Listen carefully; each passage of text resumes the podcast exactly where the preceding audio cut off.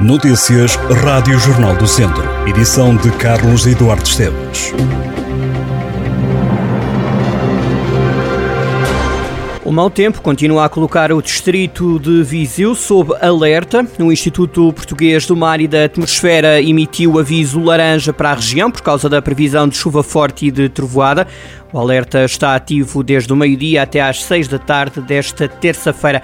Amanhã, quarta-feira, o distrito volta a estar em alerta amarelo das nove da manhã às seis da tarde, devido à previsão de aguaceiros por vezes fortes e acompanhados de trovoada. De resto, segundo o IPMA, as temperaturas continuam praticamente iguais eh, face ao dia de ontem.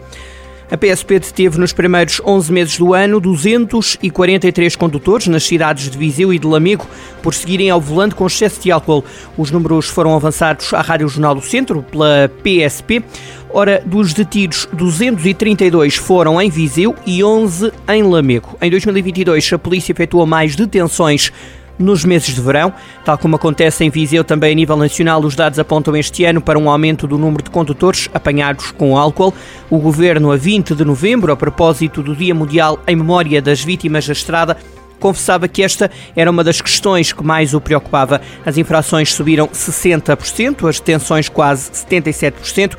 A condução sob efeito de álcool foi a única infração a aumentar nos primeiros sete meses do ano. E no distrito de Viseu, no ano passado, aconteceram pelo menos nove casos de violência sexual, indica um relatório da UMAR, a União das Mulheres Alternativa e Resposta, construído com base nas notícias publicadas pela imprensa nacional. Viseu está a meio da tabela no que ao número de situações diz respeito, atrás de distritos como Lisboa, Porto, Braga ou Vila Real.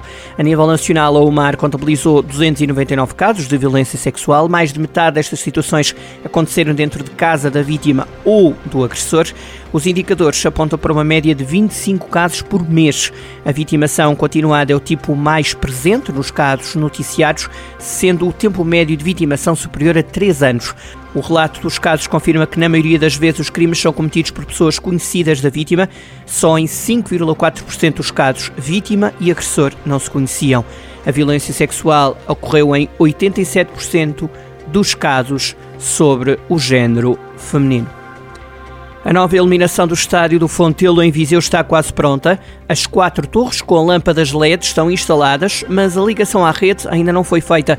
Para que o Académico de Viseu possa jogar em casa depois de amanhã contra o Tondela para a Taça da Liga, vão ser instalados geradores que vão assegurar a iluminação do campo.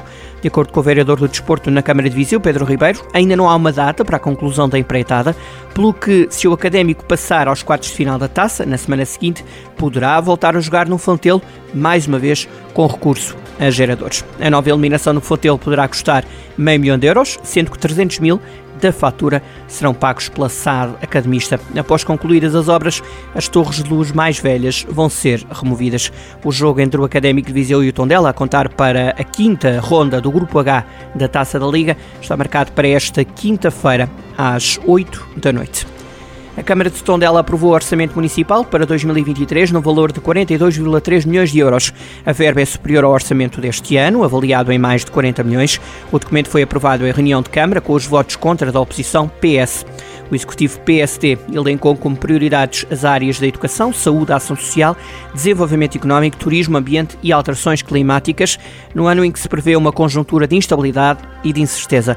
O orçamento foi construído com a ambição de continuar a construir um conselho de oportunidades, desenvolvendo estratégias de modo a dinamizar a economia, atraindo empresas, criando empregos e fixando pessoas, disse a Presidente de Câmara, Carla Antunes Borges. Dois homens de 60 e de 63 anos foram detidos no fim de semana pela GNR no Conselho de São João da Pesqueira por caçarem perto de uma unidade fabril. À dupla, as autoridades apreenderam duas caçadeiras e quatro munições.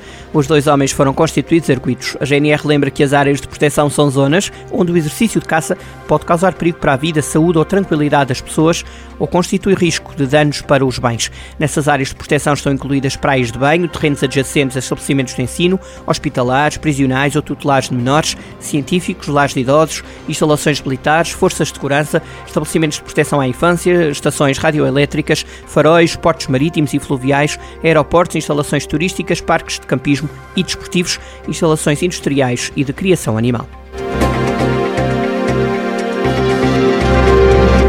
Estas e outras notícias em jornaldocentro.pt.